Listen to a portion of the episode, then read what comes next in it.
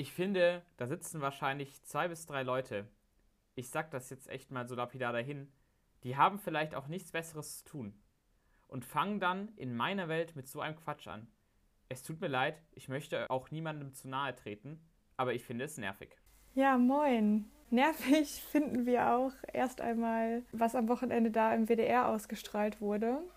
Und nervig finden wir auch, äh, dass wir diese Folge zum wiederholten Male aufnehmen.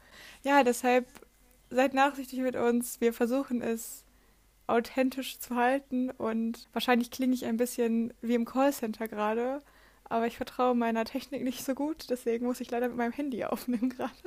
Ja, auch von mir an der Stelle ein Grüß Gott. Ich glaube, wir kriegen es trotzdem ganz gut hin, diese Folge. Wir wollen uns nämlich mit einem ähnlichen Thema beschäftigen wie diese tolle WDR-Sendung, nur hoffentlich etwas umsichtiger. Wir möchten uns nämlich mit geschlechtergerechter Sprache auseinandersetzen oder wie man generell einfach geschlechtersensibel sprechen kann. Wir möchten jetzt nicht unbedingt auf die Punkte eingehen, was da an rassistischen und antiziganistischen Ausdrücken gefallen ist. Da sind wir nicht die Expertinnen für, aber wir glauben, dass wir einiges zu geschlechtergerechter Sprache zu erzählen haben. Ich glaube, dass es auch ganz gut anschlussfähig ist an die Folge der letzten Instanz. So heißt nämlich diese Sendung im WDR. Äh, ich habe jetzt auch einen Tweet dazu gelesen, wo jemand an Janine Kunze die Frage auch adressiert, als sie gesagt hat, ich, ich bekomme ja auch super viel Rassismus ab. Äh, nein, ich bekomme auch super viel Sexismus ab. Soll ich mich darüber jetzt auch beschweren? Und die Person in dem Tweet gesagt oder geschrieben hat, ja, ähm, das wäre auch gut und das ist auch ganz schlimm. Und das ist nicht der Grund zu sagen, Rassismus ist nicht schlimm, weil ich erlebe Sexismus, sondern das sind beides irgendwie Sachen, die einfach schlimm sind. Bevor wir da aber reinstarten, ein großes Dankeschön erstmal für das ganze Feedback oder die ganzen Rückmeldungen generell, die wir auf unsere erste Folge bekommen haben. Wir freuen uns da wirklich über jeden Kommentar, über jede Rückmeldung, egal wie kritisch oder lobend sie ist. Und sind natürlich auch generell glücklich darüber, dass unsere beiden ersten Podcast-Folgen allein von den ZuhörerInnenzahlen auch schon eigentlich ziemlich gut angekommen sind. Ja, danke auch von mir an der Stelle. Jetzt ist aber mal die Frage, was ist dieses Gendern eigentlich? Das verwenden ja viele Menschen häufig, wenn man, wenn man von geschlechtergerechter Sprache spricht. Oder ist es das gleiche wie geschlechtergerechte Sprache oder ist es wieder was anderes? Ja, also ich würde sagen, an sich im normalen Sprachgebrauch, so im Alltagssprachgebrauch, ist es das gleiche.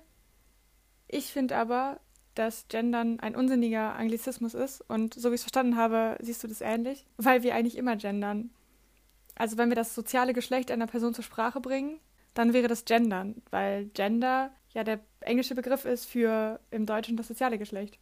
Also immer, wenn ich irgendwie eine Person anspreche und sage, das ist Julius und ich nehme mit ihm auf, dann habe ich gegendert, wenn ich mit ihm gesprochen habe.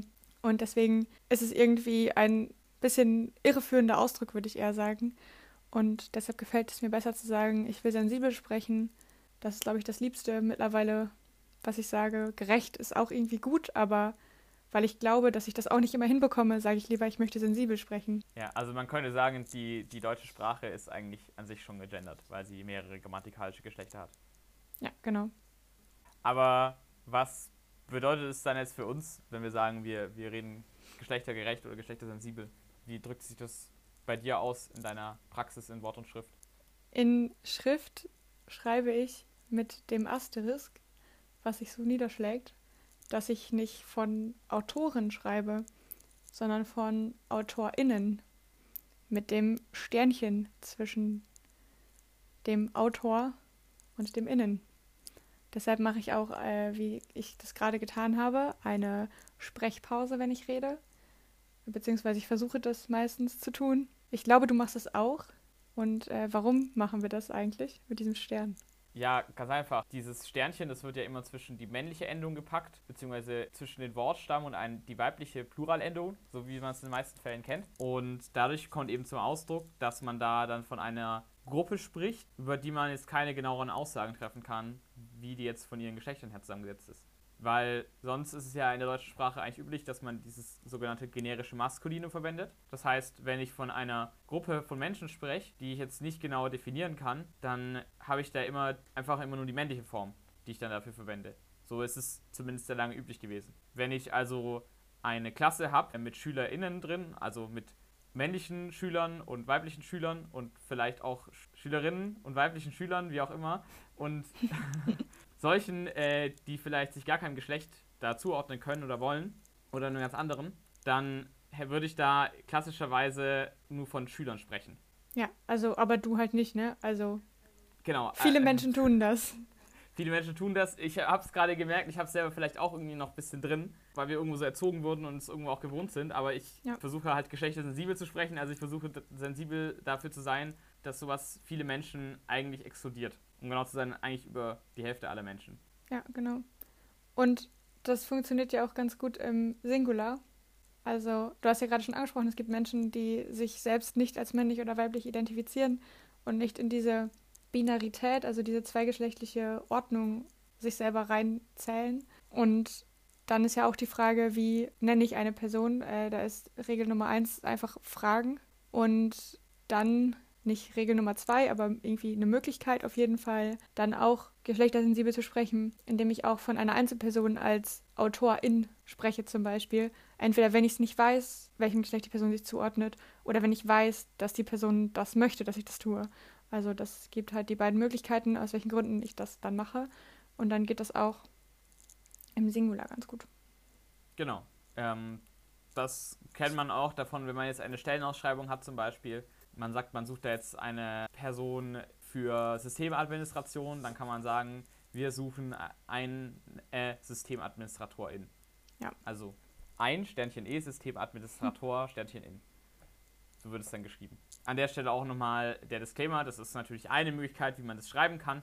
Es gibt aber noch auch ganz viele andere Möglichkeiten, wie man da darauf achten kann, da geschlechtergerecht zu schreiben. Also ja, genau. in der Sprache da die Repräsentation und die Anteile da gleichmäßig zum Ausdruck zu bringen. Ja, genau. Aber wir beide haben uns eben aus unterschiedlichen Gründen dazu entschieden, mit dem Stern das zu machen. Also auf einige Punkte, da kommen wir, glaube ich, auch später noch zu sprechen. Aber andere Sachen führen, glaube ich, ein bisschen weit. Also wir könnten halt anreißen, dass es gibt ja auch aktivische Formen, wo ich dann sagen würde, eine lehrende Person oder einfach nur der oder die Lehrende. Und dann meine ich damit LehrerInnen, das finde ich zum Beispiel aber unglücklich, weil die Person ist nicht ihr ganzes Leben lang Lehrende, sondern nur, wenn sie das aktiv tut. Also ich habe damit auch ein bisschen Probleme. Ich finde die Form aber auch nicht die falscheste. Es gibt verschiedene Möglichkeiten. Ich kann auch Lehrkraft sagen an der Stelle und so weiter. Und da ist jetzt nicht eine per se besser oder schlechter, sondern irgendwie einfach das, was wir jetzt gewählt haben. Was ich auch interessant finde, was eigentlich auch irgendwo am Ziel vorbeischießt, aber trotzdem auch mal darauf hinweisen kann, ist die Möglichkeit, einfach ein generisches Femininum zu verwenden. also, dass man einfach immer nur von Schülerinnen spricht oder von Lehrerinnen oder von Autorinnen. Letztes Jahr, gegen Jahresende, gab es da auch mal einen kleinen Vorfall deswegen, weil ein Papier ans Bundesinnenministerium war glaube ich, gerichtet, das hat halt nur das generische Femininum verwendet und da war dann der werte Innenminister Seehofer sehr irritiert darüber, weil er sich auf einmal gar nicht mehr angesprochen gefühlt hat. So kann es auch auf einmal gehen, ja. Ja, mir ist jetzt noch aufgefallen, dass es eine richtig coole Sache gibt. Das ist auch noch gar nicht so lange her. Im Duden nämlich steht es jetzt auch mit drin. Im Online-Duden. Steht jetzt auch das Sternchen auch mit drin? Ich glaube wohl. Im Online-Duden steht jetzt drin, dass es cool ist, geschlechtergerecht zu sprechen und zu schreiben. Und Theresa Reichel hat auf Instagram einen Reel dazu gemacht, also so ein kleines Video. Und da hat sie erklärt, also sie ist äh, Germanistikstudentin und macht viele feministische Sachen. Da hat sie erklärt, warum sie das cool findet, weil der Duden das Werk für Grammatik in Deutschland ist, auf das sich bezogen wird, wenn wir über grammatikalische Fehler sprechen. Und da das jetzt im Duden steht, das ist natürlich jetzt keine also das ist ja nicht ein Gesetz und wenn ich dagegen verstoße, dann, also ist ja nicht, dass ich einen Gesetzesbruch begehe, wenn ich das nicht tue. Aber jetzt könnte ich argumentieren, wenn jemand im generischen Maskulinum spricht und schreibt, dass es grammatikalisch falsch ist. Und ja, Theresa hat da erzählt, dass sie das einfach richtig cool findet, weil das nochmal einen anderen Anpack hat an Leute, die sich sehr viel auf solche Regelwerke beziehen oder auf solche Anlehnwerke. Ja, genau. Also ich bin mir da auch nicht ganz sicher. Ich glaube, der Duden ist gerade, was das Sternchen angeht, ähm, immer noch etwas zurückhaltend, weil die Tatsache, dass es mehr als zwei Geschlechter geben könnte, hui, uh. da tun sich ja viele Konservative immer noch sehr, sehr schwer damit. Aber ich, ich glaube, worum es geht, dass, dass jetzt, glaube ich, darauf hingewiesen wird, dass es eben explizit männliche Formen gibt Ja. und nicht eine allgemeine Form und die weibliche Form ist dann halt die andere oder die Abwandlung, also so ein bisschen Genau. die zweite Wahl. Also wenn ich jetzt von einer Gruppe von Autoren spreche, dann ist halt grammatikalisch damit auch eine Gruppe von männlichen Autoren gemeint und nicht eine Gruppe von zehn weiblichen Autorinnen und einem Autor und dadurch ist es dann grammatikalisch eine Gruppe von Autoren, wie das halt vorher noch, noch okay war, grammatisch. Bevor wir uns gleich noch damit auseinandersetzen, was denn so die Hintergründe sind, warum wir denken, dass es besonders wichtig ist, geschlechtergerecht zu sprechen, möchte ich erstmal noch kurz einen kleinen Abriss darüber geben, was denn so die Geschichte der geschlechtergerechten Sprache ist im deutschsprachigen Raum. Das hat angefangen mit den Frauenbewegungen im 20. Jahrhundert, dass die eben irgendwann auch ja, Repräsentation eingefordert haben. Also feministische Welle auch, oder? Also eine, irgendeine davon? Genau, Ja. genau. Ich bin mir jetzt nicht sicher, welcher das genau aufkam, aber Okay. es war eben die Forderung nach Repräsentation, dass es eben die Hälfte der Sprache gibt für Frauen und nicht immer nur die, die zweite Wahl da einnehmen zu müssen. Und da kommt halt diese klassische Doppelnennung her aus dieser Zeit, sage ich mal. Also, dass man von Schülern und Schülerinnen spricht, von Lehrern und Lehrerinnen Mhm. Oder heutzutage auch manchmal von SUS.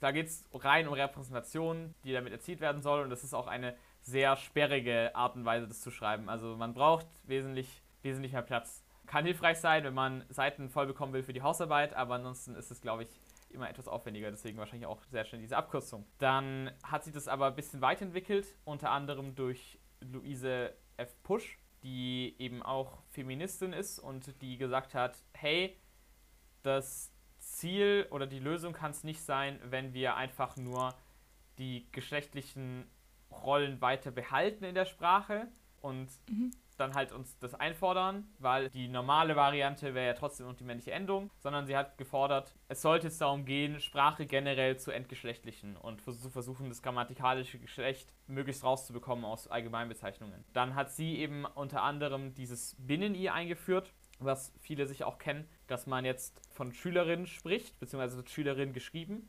allerdings mit einem großen I. Also es wird nochmal explizit darauf hingewiesen, dass es weder eine rein weibliche Form, also es ist keine rein weibliche Gruppe, weil offensichtlich dieses I ja auffällt, aber es ist auch nicht diese rein männliche Form, weil ja offensichtlich diese Endung da noch dahinter ist. Also es ist halt eine, eine allgemein verwendbare Bezeichnung, wenn es jetzt nicht näher definiert ist. Ja, das, die Form ist auch schon relativ etabliert. Also die Genau. kenne ich auch aus Briefen, die ich für meine Eltern bekommen habe in der Schule. Da war es aber auch das Problem, ja, es entgeschlechtlicht ist irgendwo, aber es denkt ja immer noch sehr in diesen binären Kategorien. Und wir haben es vorhin schon angesprochen, wir haben es auch schon letzte Woche so ein bisschen angesprochen. Bei Geschlechtern binär zu denken, also zu denken, es gibt nur Mann und Frau, ist mindestens, was das soziale Geschlecht angeht, nicht konsequent, also es funktioniert nicht. Ja. Beim biologischen wahrscheinlich auch. Und dementsprechend sollte es doch eigentlich, wenn es um diese Repräsentation geht, soll es doch eigentlich nicht nur Repräsentation für Männer und Frauen geben, sondern es sollte auch, Repräsentation geben für alles, was irgendwie dann nicht so dazu, nur männlich und nur zu weiblich dazu passt. Und dann gab es eben äh, den, die Aktivistin Stephen Kitty Hermann. Und er, sie hat 2008 einen Essay geschrieben, in dem es um, die, um die, das sogenannte Gender Gap ging. Also, dass man jetzt Schüler unterstrich innen schreibt. Und das Ganze dann auch ausspricht SchülerInnen. Also, dass man auch im, im Sprachgebrauch auch ein, eine Lücke lässt da dazwischen. Alle Leute, die Hebräisch kennen, kennen es vielleicht vom Aleph-Laut. Da klingt es auch so ein bisschen so ähnlich. Und dieser Gap sollte, sollte diese Lücke repräsentieren zwischen männlich und weiblich, in der sich non-binäre Menschen bewegen, die sich so irgendwie dazwischen befinden und sich so keinem so wirklich zuordnen können. Und dementsprechend das ja so offen lassen und aber gleichzeitig da auch zeigen, okay, das kann als Gruppenbezeichnung verwendet werden und für, wenn man Gruppen nicht genau geschlechtlich definieren möchte oder kann, wo dann männliche Personen, weibliche sowie einfach non-binäre Personen dann mit drin sein können. Und das hat aber auch wieder so ein bisschen Kritik ausgelöst, beziehungsweise hat sich auch wieder weiterentwickelt. Ihr fragt euch jetzt zum Beispiel vielleicht, warum verwendet, verwenden wir beide dann nicht den Unterstrich, sondern das Sternchen. Und das liegt daran, dass das Sternchen von der Symbolik her noch mal ein bisschen was anderes bedeutet. Während der Unterstrich quasi nur ein Spektrum von bis anzeigt. Also es sind quasi nur das, was sich zwischen der männlichen und der weiblichen Form befindet und zwischen männlich und weiblich befindet. Und da kann man sich einordnen. Das Sternchen wirklich auch in in der Informatik oder auch in der generellen Symbolsprache ist es ein Zeichen für Beliebigkeit. Und das ist nicht im negativen Sinne, wie es gerne von Konservativen für das Wort Beliebigkeit verwendet wird, sondern Beliebigkeit wirklich, dass es für Geschlechterzuordnungen nicht einfach nur männlich und weiblich geben muss oder wenn es nicht ist, dann irgendwie dazwischen, sondern dass es auch Geschlechterkonzepte geben kann, die sich komplett außerhalb von diesem binären System bewegen und sich deswegen nicht dazwischen einordnen lassen müssen. Ja, es hat keine Skala, wo am einen Ende männlich und am anderen Ende weiblich ist und dazwischen kann man sich auf der Skala rumschieben, sondern das ist irgendwie weitaus komplizierter. Ähm, mir ist gerade noch dazu eingefallen, dass im Englischen sich das sprachtheoretisch komplett anders entwickelt hat, weil im Englischen das generische Maskulinum quasi als feministische Tat eingeführt wurde. Also es ist halt genau im Gegensatz zu dem, was in der deutschen Sprache passiert. Und das liegt einfach daran, dass die Sprachen sehr unterschiedlich funktionieren. Ich habe da aber dann zum Beispiel auch schon oft gehört, dass es dann unter FeministInnen irgendwie Stress gab oder so, weil jemand gesagt hat, ja, aber wieso ist das denn so ein Problem? Wieso muss jetzt im Deutschen jedes einzelne Geschlecht noch mit abgebildet werden, so gut wie möglich? Und im Englischen funktioniert es so, dass das jetzt als geschlechtslos gelesen wird. Und das ist einfach, weil Sprache und Kulturen sich unterschiedlich in anderen Dynamiken entwickeln. Und ich muss sagen, dass mittlerweile, wenn ich Englisch spreche, ich habe das als geschlechtslos immer alles gelernt, also Teacher als eine Lehrperson, aber manchmal, jetzt dadurch, dass ich halt im deutschen feministischen Denken manchmal drin bin, wenn ich nicht lange genug Englisch spreche, sondern nur kurz, dass es mir das dann wieder auffällt und dass ich es weird finde. Und das liegt einfach darum, weil ich ja meine Kultur mit in die andere Sprache rüber übertrage. Und deswegen kann man das irgendwie gar nicht so aufwiegen. Aber das ist eine Sache, die fand ich jetzt einfach gerade sehr spannend nochmal zu erwähnen. Weil im Englischen dafür ja aber eine andere Sache funktioniert, die es im Deutschen nicht gibt. Und das ist eine Pronomensache, die irgendwie cool ist. Da gibt es nämlich das they, was auch Singular genutzt werden kann, also im Singular. Und was viele Menschen für sich wählen, selbst die sagen, ich bin nicht he und ich bin nicht she, sondern ich möchte they genannt werden oder so, genau. Und da gibt es mittlerweile auch Versuche von Menschen, das zu übertragen als Anglizismus. Und das ist gerade noch ein bisschen schwer, weil es sehr ungewohnt ist. Und beim letzten Mal, als ich das gesagt habe, habe ich, glaube ich, gesagt, ich finde es weird. Und ich finde es aber ja nicht komisch, weird zu sagen. Und ich spreche in einem ganz normalen Satz so viele Anglizismen eigentlich mit mittlerweile, wenn ich einfach so rede. Und solche Sachen fallen mir dann aber auf und das ist ungewohnt. Also ich glaube, wir sind jetzt beide keine Glanzbeispiele, wenn es darum geht, mit wenig Anglizismen zu reden. Ja. Ähm, wobei die Leute, die mich schon länger kennen, wissen, glaube ich, dass das, also meine schlimmste Anglizismenphase, die ist schon ein paar Jahre her, aber wirklich, es regt viele Leute immer noch ab und zu auf. Aber worauf ich auch gerade gekommen bin, dass, dass sich Feministinnen zerstreiten, ist, ist ja auch keine Seltenheit, die es irgendwie nur in der englischen Community gibt, so, ja. sondern die gibt es eigentlich immer. Ich fand aber den Punkt, den du gemacht hast, dass Sprache immer mit einer gewissen Kultur zusammenhängt, den finde ich sehr wichtig. Und da kommen wir direkt zum, zum nächsten Punkt, warum Sprache uns so wichtig ist oder warum es uns so wichtig ist, in der Sprache was zu repräsentieren. Denn ich weiß nicht, ob manche von euch schon mal von der sogenannten Performativität der Sprache gehört haben. Aber Erklär ich mal. Es, Sorry. Ich finde es ganz wichtig. Das wurde erstmals von John Longshaw Austin eingeführt und der hat gesagt, Sprache hat immer so einen performativen Akt auch mit dabei. Das sind so die prominentesten Beispiele. Wir als gute Katholiken kennen natürlich die Ehe. Da sagt man, ich erkläre euch jetzt hier zu Mann und Frau, zu Mann und Mann oder Frau und Frau, wie auch immer. Und ab diesem Zeitpunkt, wo das gesagt wurde, ist es auch ein Akt, der mit dem Sprechen vollzogen wird. Das heißt, es ist nicht nur der Akt, dass ich jetzt irgendwelche Geräusche aus meinem Mund herausgebe, sondern es wird auch irgendetwas Realität dadurch, einfach nur, dass ich sage. Oder anderes Beispiel dafür ist, ich eröffne jetzt dieses Kaufhaus. Die Bürgermeisterin schneidet dann da mit der Schere das, das Band durch. Und in dem Moment ist das Kaufhaus dann eröffnet, obwohl es ja davor eigentlich schon fertig gebaut war. Ich finde es so. super interessant, dass du hiermit gar nicht verwandt hast in beiden Fällen. Weil hiermit ist immer irgendwie das anzeigende Wort für einen absichtlich performativen Akt. So hiermit eröffne ich das Kaufhaus oder so. Ja, natürlich, ja. aber also man könnte auch sagen, ich eröffne jetzt das Kaufhaus. Ja, klar. Dadurch wird es nochmal besonders hervorgehoben, aber der Punkt ist, eigentlich kann man sagen, jeder Sprechakt ist irgendwo performativ in irgendeiner Weise. Denn so wie Kultur funktioniert oder so wie Gesellschaft funktioniert, brauchen wir diesen Kommunikationsüberbau, sage ich mal, den wir, in dem wir uns bewegen und mit dem wir, mit dem wir untereinander uns verständigen. Und der funktioniert nur, weil wir in der Lage sind zu sprechen. Und so ja, abstrakte Ideen wie Demokratie, Rechtsstaat, Gesellschaft, das, das funktioniert nicht einfach nur, weil, man, weil irgendwo Gebäude gebaut werden, sondern es funktioniert nur, weil wir miteinander sprechen, weil irgendwo Dinge aufgeschrieben werden. Das heißt, ja. Sprache und Gesellschaft stehen immer in einem Wechselfluss. Sprache beeinflusst Gesellschaft und Gesellschaft beeinflusst Sprache.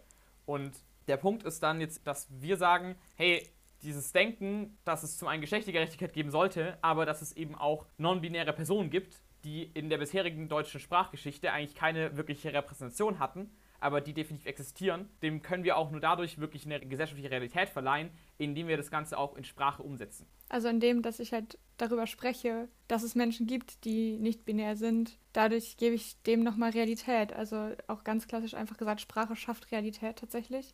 Ähm, oder kann das. Und da habe ich irgendwie zwei Gedanken gerade im Kopf.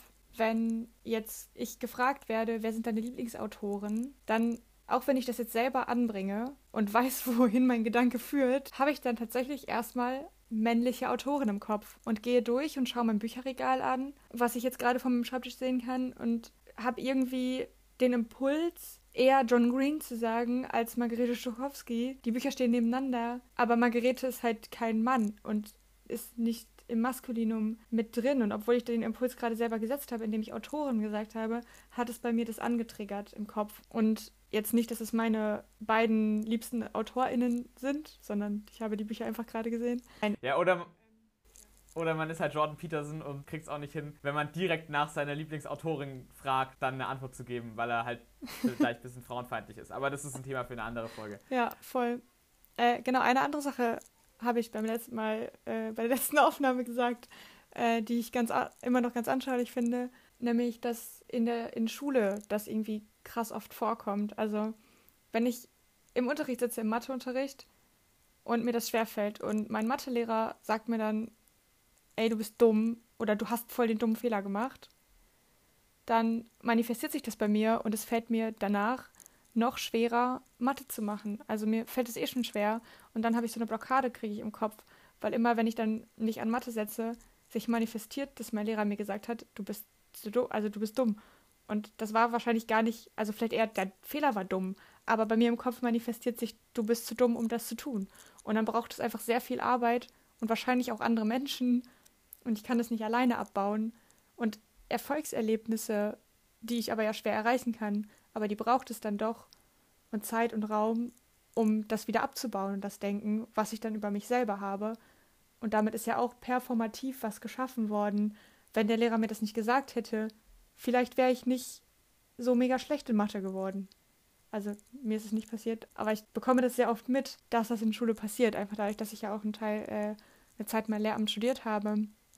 Es ist jetzt kein aus der Luft gegriffenes Beispiel finde, du machst da einen guten Punkt. Also Performativität von Sprache oder die Wechselwirkungen von Sprache und Gesellschaft, das funktioniert natürlich irgendwo auf einer Metaebene. Schon das Beispiel dafür ist, dass natürlich im Dritten Reich eine ganz andere Sprache verwendet wurde und dadurch, ja. da halt die widerwärtige Art des Faschismus dadurch halt auch besonders kenntlich wurde, ja. durch diese Wortwahl. In den 70ern gab es eine andere Sprache, weil damals eine andere Zeit war als in den 80ern und äh, als es heute ist so. Mhm. Einfach, wer sich das entwickelt. Das ist die eine Sache, aber die andere Sache ist eben auch genau der Punkt, dass sich mit Sprache im ganz Kleinen auch einfach bestimmte Wörter manifestieren. So wie du sagst, das mit dem Beispiel, dass man dir vielleicht vorher gesagt hat, dass du nicht so gut in Mathe wärst, dass es das genauso gibt, wenn man immer nur von Ingenieuren spricht und von Wissenschaftlern und von Architekten oder von Mathematikern, dass es dann vielleicht viele, viele Mädchen und junge Frauen gibt, die sich dann halt einfach niemals in so einem Beruf sehen und das schon eher möglich wäre, wenn man einfach konsequent von IngenieurInnen oder MathematikerInnen geredet hätte. Also es ist nachweislich so, dass gewisse Geschlechterendungen auch immer gewisse Bilder in uns hervorrufen und dementsprechend schon auch unser Denken beeinflussen. Ich erinnere mich da auch an ein Video, glaube ich, das ist von Deutschland 3000, das ist vor einem halben Jahr oder so rausgekommen auf Instagram. Könnt ihr mal nachschauen, Empfehlung der Woche. wo die Moderatorin mit Kindern eben über so Geschlechter Rollen redet und mhm. auch die so fragt, hey, was sind so verschiedene Auswirkungen, die jetzt, wenn ich jetzt auf einmal von, ähm, von der Bauarbeiterin reden würde, so wie, wie stellst du dir denn vor? Davor haben die immer klar Männer gemalt und auf einmal haben die halt Frauen gemalt. So. Also da zeigt sich schon, dass es auch auf einer ganz kleinen Ebene Auswirkungen hat. Es gibt noch eine Geschichte aus dem Krankenhaus, die das vielleicht auch nochmal deutlich macht. Da hat ein Vater seinen Sohn nämlich ins Krankenhaus gebracht nach einem Autounfall. Und der Chirurg hat dann im OP-Saal festgestellt, das ist mein Sohn. Und dann gab es halt da eine Frage drunter und die war dann so, in welchem Verhältnis stehen der Chirurg und der Patient zueinander. Und ich habe das gesehen und meine eigene erste Reaktion war, ja, dann hat der Typ halt zwei Väter. Und das haben richtig viele Leute geantwortet, was ja auch schon irgendwie cool ist, dass das bei vielen so eine Assoziation war, aber halt auch nicht, weil eine andere Möglichkeit wäre gewesen, das ist die Mutter. Und niemand hat sich gedacht, bei Chirurg, das könnte die Mutter sein. Aber so wird es oft suggeriert, wenn mir Leute sagen, ich meine dich doch mit. Ich weiß ja nicht mal, ob es weniger cool ist, so dass, dass du automatisch halt generische Maskulinum halt als Maskulinum gedeutet hast. Weil ich meine, das Ja, unterstreicht unsere These von den letzten 30 Minuten eigentlich. das, was du gerade angesprochen hast, finde ich auch sehr wichtig. Das Thema ist nicht unumstritten. Also ich hatte auch auf jeden Fall eine Phase, wo ich das zumindest kritisch gesehen habe. Ich war aber jetzt so energisch dagegen war, glaube ich. Aber habe auch schon in, ich glaube jetzt den drei oder vier Jahren, wo ich das eigentlich ganz cool finde, mir einiges schon an Gegenargumenten anhören dürfen, da dafür. mhm. Und glaube, wir sollten jetzt einfach mal, um das vorzubeugen, dass dann unsere DMs vollgespült werden mit genau diesen Argumenten, sollten wir uns vielleicht jetzt schon mal damit auseinandersetzen. Also Jo. an der Stelle auch mal Disclaimer oder Triggerwarnung. Ich werde die jetzt vielleicht ein bisschen schnippisch formulieren und ich werde die vielleicht auch so im Originalton formulieren, wie ich die schon mal gehört habe. Das heißt, wenn ihr damit tatsächlich ein Problem haben solltet, dann empfehle ich euch, den Podcast erstmal zu pausieren oder zu überspringen und dann vielleicht an anderer Stelle weiterzuhören. Was ich ja irgendwie am schwierigsten finde an der ganzen Sache ist, da wird jetzt wieder fast schon so ein Denkverbot erhoben und da macht man jetzt ja irgendwie die, die Debattenkultur kaputt. Da fühlt man sich ja echt fast wieder wie in der DDR. Ähm, ja, also DDR-Vergleiche finde ich per se erstmal gut. Nee, Joke beiseite. Ähm, an sich erstmal generell, wie gesagt, DDR-Verbot schwierig. Würde ich jetzt pauschal nicht so machen. Zweitens, ich verbiete nichts. Also ich möchte auch nichts verbieten. Und die meisten Menschen, die sich darum bemühen, geschlechtersensibel zu sprechen, die ich kenne, wollen das auch nicht. Also es geht darum, eben Sensibilität zu schaffen, wie gesagt. Ich mache es auch nicht immer richtig. Ich mache auch oft Fehler. Aber niemand wird dafür belangt. Ich, also es ist halt trotzdem noch so, du kannst sagen, was du möchtest. Diskriminierung ist dann halt nicht okay, weil es das Antidiskriminierungsgesetz gibt. Aber alles, was nicht Diskriminierung ist, ist halt halt vielleicht scheiße. Also vielleicht finden es Leute einfach wirklich scheiße dann. Aber das dürfen sie dir auch sagen, weil sie haben auch Meinungsfreiheit und Meinungsfreiheit bedeutet nicht, dass andere Leute dir nicht zurückantworten dürfen, dass sie etwas blöd finden. Aber Antidiskriminierungsgesetz, ich fühle mich dann da jetzt als Mann eigentlich auch davon diskriminiert. Also ich werde da jetzt ja auch nicht mehr angesprochen da damit. Also wenn ich mich jetzt damit nicht angesprochen fühle, ist dann auch mir unfair gegenüber, oder? Ja, ich verstehe, dass es irgendwie schwierig ist, wenn man das gewohnt ist, dass man immer angesprochen wird. Weil vor allem, wenn es an Gruppen von Leuten geht, sind Männer dann eigentlich immer mit angesprochen im generischen Maskulinum und dürfen sich dann immer angesprochen fühlen. Alle anderen müssen immer überlegen, bin ich angesprochen oder nicht? Geht es hier tatsächlich um Männer oder geht es hier um alle Menschen, die diesen Beruf oder diese Eigenschaft oder was auch immer haben? Und dann ist es ja eigentlich der Punkt, nicht, dass du ausgeschlossen bist, sondern du bist auch dann mit gemeint und auch mitgesagt damit, mit dieser Pause. Und dann ist es halt die weibliche Endung. Aber das ist ja mit, dem, mit der Pause dazwischen eigentlich relativ clear, dass es kein generisches Femininum sein soll. Aber da muss ich ja jedes Mal, wenn ich jetzt über eine Gruppe sprechen will, muss ich dann ja jeden Einzelnen immer fragen. Und ich muss ja jede Person immer die ganze Zeit fragen, wie sie sich gerade fühlt. So ist es doch mit, mit dem Gender-Dings, oder? Ja, das wäre auf jeden Fall nett, wenn du es tun würdest. Oder wenn du mal Fehler machst, dich dann korrigieren lässt. Also ich war im Ausland, also im Erasmus-Semester, und habe da auch viel mit queeren Menschen abgehangen und habe eine Person misgendert und habe mich dann sehr viel dafür entschuldigt, habe mich sehr schlecht gefühlt und ich glaube, das hat es nerviger gemacht, dass ich mich so oft entschuldigt habe. Aber dann, ja, dann fühle ich mich halt scheiße, weil ich einen Fehler gemacht habe. Dann ist das blöd, dann sage ich sorry und dann mache ich es danach besser. Dann habe ich verstanden, Steph ist eine Frau. Ich spreche sie jetzt als Frau an. Ende der Geschichte. Sorry, dass ich es falsch gemacht habe. Und Menschen können ja auch sich da verändern. Und da finde ich es einfach nice zu fragen. Und da gibt es ja auch die Möglichkeiten, wenn man sich in Gruppen vorstellt, sich mit Pronomen vorzustellen. Und das ist mittlerweile in jungen Verbandskontexten, glaube ich, auch nicht komplett angekommen, aber so langsam kommt es in vielen Kontexten an. Und das finde ich irgendwie ganz angenehm, das einfach so zu machen, weil dann muss niemand von sich aus als einzelne Alien-Person sagen, ich möchte anders behandelt werden, sondern alle sagen das und dann ist es klar. Also, du hast auch lange Haare und deswegen bist du keine Frau. Jetzt ganz kurz ernst von mir. In meiner 21 Jahren Lebenszeit habe ich längst Zeit die lange Haare getragen und ich habe es ja, hatte sehr lange Zeit jetzt auch nicht ein zu maskulines Gesicht, sag ich mal. Und ich wurde selbst letztes Jahr im Mai oder so wurde ich nochmal misgendert, einfach nur weil ich lange Haare habe. Ich fände es generell einfach, wenn man es normalisieren würde, sowas auch einfach casual nie nachzufragen und ohne dass sich da Leute angegriffen. Leute, schreibt einfach bitte eure Pronomen in die Bio, dann müssen es nicht mehr, ja, müssen es nicht einfach nur noch trans- oder non-binäre Personen machen und, äh, oder Allies, so, sondern es sollte einfach generell normal werden, sowas zu tun. Aber ich könnte jetzt ja auch mich als Apache Kampfhubschrauber identifizieren dann müsstest du mich doch auch so ansprechen. Oder was, woher willst du wissen, dass ich mich nicht auch so identifiziere? Du hast mich jetzt auch noch nicht gefragt. Ich weiß nicht, ob wir da tats tatsächlich noch nicht drüber gesprochen haben, aber zumindest aus deiner Bio weiß ich, was da drin steht. Du hast es ja gerade angesprochen, wir haben es nämlich beide bei ja, uns. Ja, aber ich könnte es ja jetzt geändert haben. Ja, du könntest es geändert haben. Ähm, dann frage ich dich jetzt, identifizierst du dich als Apache Kampfhubschrauber? Hä, nein. Prinzipiell wäre das aber auch kein Problem für mich. Also ich weiß, dass solche Sachen immer benutzt werden, um das lächerlich zu machen. Aber wenn jemand sagt, ich möchte, dass du mich so nennst, dann ist es ja egal, wie ich das finde. Also ich sag oft zu Freundinnen, wenn ich darüber rede, dann eher Toaster. Also wenn ich dann sage, ja, wenn jemand sich als Toaster identifiziert, das klingt dann super lächerlich und es klingt, als würde ich das lächerlich machen wollen. Aber wenn mir jemand sagt, ich bin ein Toaster, dann sage ich, okay, hallo, dann bist du ein Toaster. Also natürlich hört sich das jetzt alles richtig lächerlich an und ich will nicht meine eigene Argumentation hier komplett kaputt machen. Aber es ist mir doch scheißegal. Also solange ich mit einer Person gut reden kann, kann sie sein und sagen, was sie möchte. Und wenn ich das irgendwie albern und bescheuert finde, dann darf ich das, glaube ich, auch finden, aber ich darf es nicht äußern und mich über die Person lustig machen. Machen wir jetzt nicht einen riesen Fass auf wie diese ganzen Political Correctness und Woken Sprache so. Also da darf, doch, darf da jetzt jede kleine Gruppe für sich beschließen, was jetzt da gute Sprache ist oder nicht und da der Mehrheit ihre, ihre Meinung aufzwingen. Das ist doch ein Fass ohne Boden, wo wir uns da reinbewegen, oder?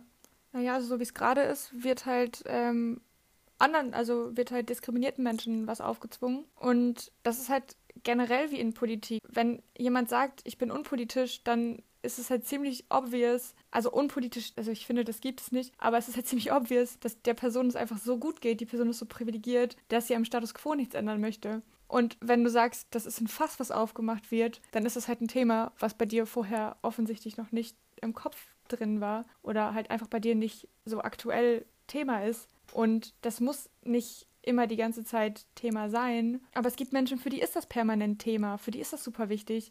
Und die können sich das nicht aussuchen und sagen, ey, ich denke da mal gerade nicht drüber nach. Ich kann mir zum Beispiel tatsächlich als weiße Person aussuchen und sagen, ich mache mal kurz Pause und denke mal nicht über Rassismus nach. Und natürlich ist es irgendwie scheiße, andere Leute können das nicht.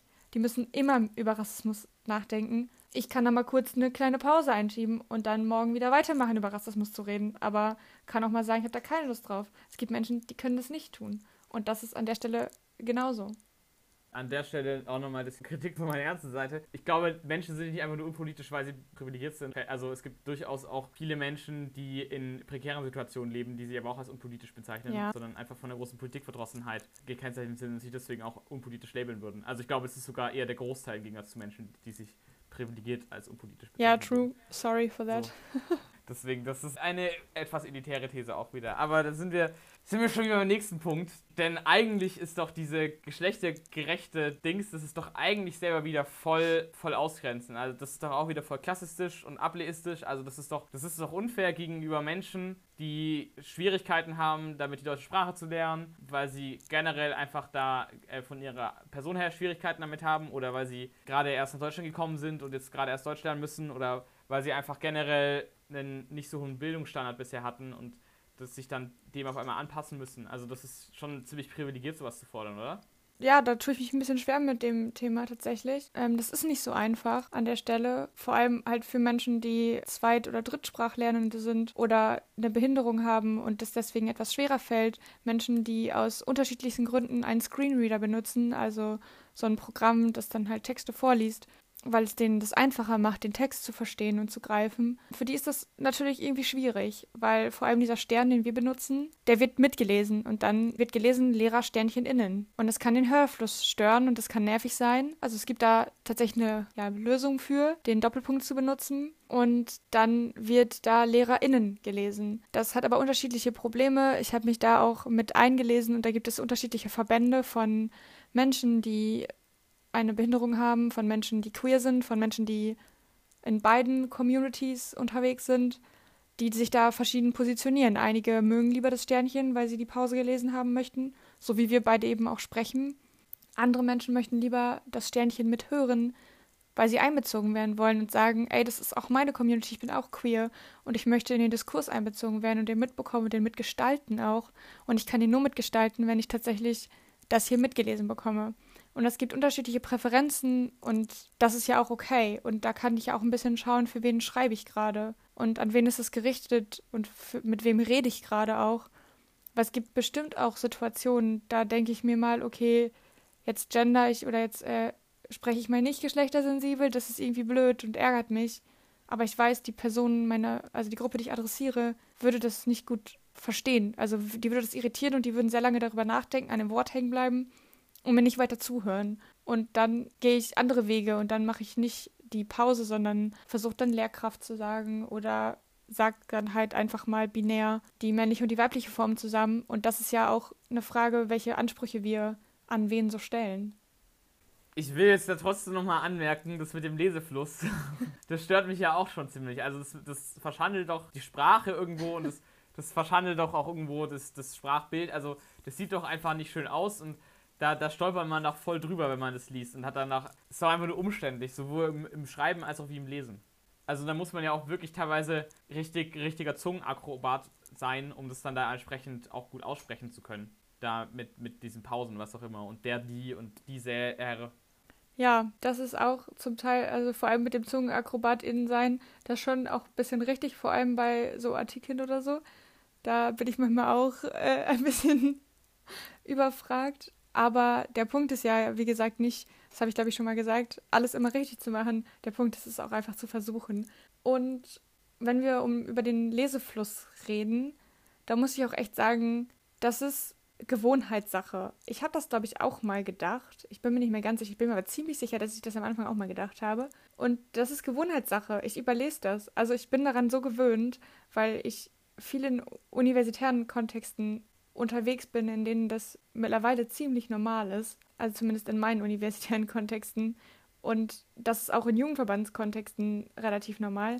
Kleiner Funfact, die DPSG hat jetzt auf der letzten Bundesversammlung das auch beschlossen, dass wir jetzt öffentlich offiziell so schreiben. Und deswegen, das ist halt für mich auch dann im privaten Gebrauch normal geworden.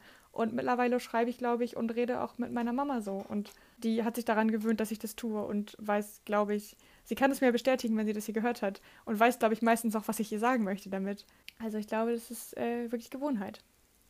Also zum einen muss ich da auch wieder sagen, ist es so schlimm, wenn de dein Lesefluss gestört wird dann? Weil dann, also ja, dann, dann fällt es ja. auf, auf und es ist, es ist wieder genau dieselbe Sache, wenn man halt privilegiert ist, so, als ja. Mann oder selbst wenn man es als, als non-binäre Person einfach gewohnt ist, so zu lesen und sich halt einfach in Sprache irgendwo wiederzufinden, dann ist es vielleicht, ja, dann kann man, kann man dieses Problem halt von Mangel der Repräsentation kann man auch irgendwie ignorieren, aber halt nicht Personen, die, die tatsächlich jeden Tag so geht und die sich jeden Tag damit auseinandersetzen müssen. Das ist ja. so ähnlich wie mit dem Rassismus. Ich kann ja absolut zustimmen, dass, also man gewöhnt sich da auch dran. Ich habe mir auch am Anfang gedacht, im Sprechen auch noch. da verhasst mich noch die ganze Zeit und das tue ich auch jetzt noch manchmal. Und wir sind ja auch niemand böse irgendwie, wenn, wenn man das jetzt irgendwie nicht hinbekommt. Ich habe es auch erst durch den Jugendverband gelernt. Die KJG macht schon seit 2017 im Übrigen. Flex. Aber ich merke auch, dass es normaler wird. Also, dass ich an ganz, ganz vielen Stellen, wo ich es davor noch keinen Kontakt damit hatte, dass ich es da auch auf einmal sehe. Ja. Und weil einfach mehr und mehr Menschen checken und auch Menschen, mit denen ich vor zwei, drei Jahren noch erbitterte Debatten darüber geführt habe und die sich absolut dagegen gestellt haben, für die es auch das Normalste auf der Welt ist, das so zu verwenden. Ja. So, es wird normaler und Sprache wandelt sich dann auch in diesem Sinne und man kann auch einmal nicht transphob sein. So, es ist die eine Sache, also. What?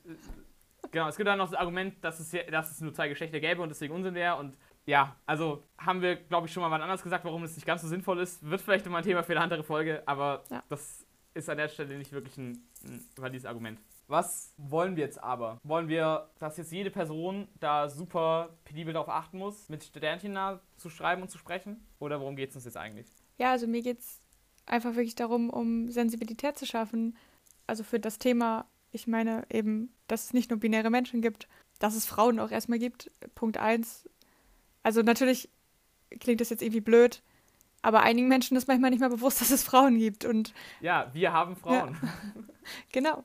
Und dann ist es vielleicht noch schwieriger, da dann anzusetzen und zu sagen, es gibt Personen, die sind nicht binär. Und das ist irgendwie eine große Leistung, die vielleicht auch nicht auf einmal erfolgen kann bei allen Menschen, die dann auch mehr Zeit und Arbeit braucht. aber ich glaube, dass es im Endeffekt nur so funktioniert und dass wir nur gemeinsam für alle irgendwie Akzeptanz und Repräsentation schaffen können, wenn wir es auch für alle tun. Also wenn wir auch auf die letzten Personen, für die wir am meisten Arbeit brauchen und nicht, weil sie die Arbeit verursachen, sondern weil sie am, am weitesten weg sind von der, in Anführungszeichen, Norm.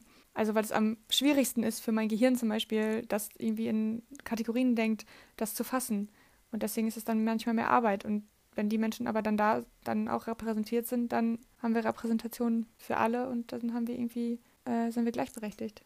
Natürlich im Einzelsprachgebrauch habe ich unterschiedliche Maßstäbe, wen ich wann darauf hinweise. Einfach, keine Ahnung, im universitären Kontext finde ich es wesentlich angebrachter, sowas einzufordern ja. und äh, auch notwendiger, sowas auch einzufordern, als jetzt, wenn ich mit meiner Oma rede zum Beispiel. Mhm. Ich finde es auf jeden Fall eine notwendige Sache, dass sowas auf amtlichen Dokumenten vorkommt, dass sowas generell von Institutionen, Organisationen, Verbänden und sowas verwendet wird. Einfach, weil es da um eine offizielle Sprache gibt, die man sich da eben anlegt und die man da auch veröffentlicht. So. Und ja, voll. Ich glaube, da sind wir vielleicht schon bei unserem letzten Punkt angekommen, nämlich was das ganze Thema der mit Kirche zu tun hat oder mit katholisch sein zu tun hat. Ja, da ist mir gerade noch mal wieder ein Beispiel eingefallen, das direkt bei der Bibel anfängt und bei Exegese, nämlich an dem Punkt der Jünger respektive Innen. Weil ich gelernt habe, dass es zwölf Jünger, also zwölf Männer gab, die mit Jesus unterwegs waren. Und da will ich das jetzt auch nicht exegetisch nochmal genauer beleuchten, was da jetzt Phase ist, aber auf jeden Fall ist es sehr unwahrscheinlich, dass es zwölf Männer waren, die mit Jesus unterwegs waren und nur diese zwölf Männer und dass auch keine Frau oder keine Person dabei war, die nicht ein Mann ist. Aber einfach dadurch, dass es so geschrieben wurde, wurde es nicht generisch aufgefasst und ich glaube, das ist nochmal ein ganz gutes Beispiel, um zu sagen, das generische Maskulinum ist Bullshit weil hinterher nicht mehr unbedingt klar ist, ob es generisch gemeint ist oder nicht. Weil wenn Menschen, die das in der Bibel geschrieben haben, das generisch gemeint haben dann weiß ich es ja gerade einfach, also dann, dann wusste ich es halt lange nicht irgendwie und viele Menschen haben das dann anders aufgefasst. Dann ist natürlich auch die Frage, ob sie das absichtlich so aufgefasst haben, nochmal eine andere.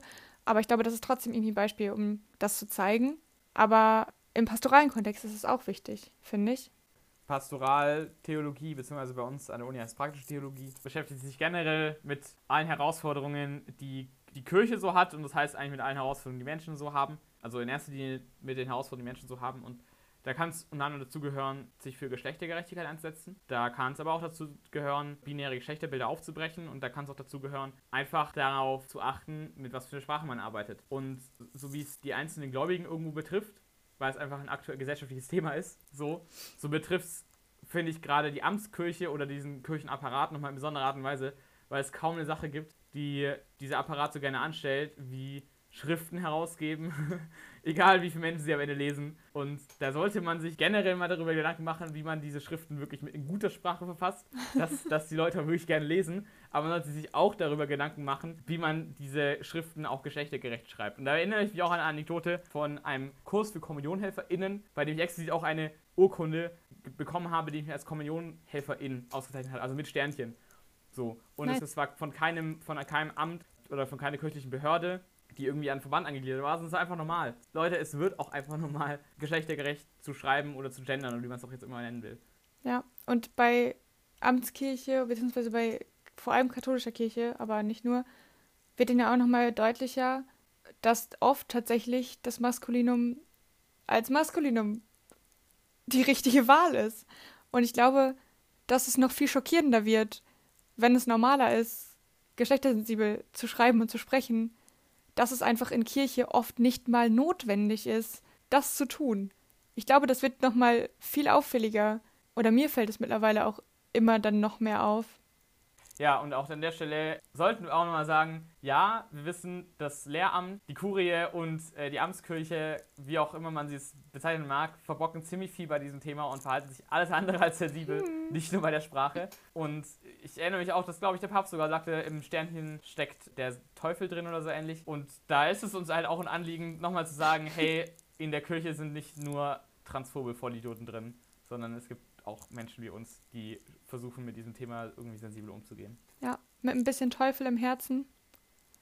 Ähm, aber auch ganz viel Heiligen Geist dabei. Ja. Naja, ob es einen Teufel gibt, ist nochmal eine andere theologische Frage, aber.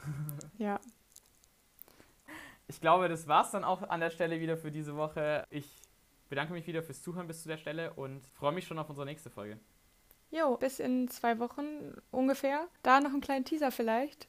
Da können wir schon ankündigen, es wird um den synodalen Weg gehen und Dani Odowski wird zu Gast sein und mit uns zusammen darüber sprechen. Genau. Bis dahin.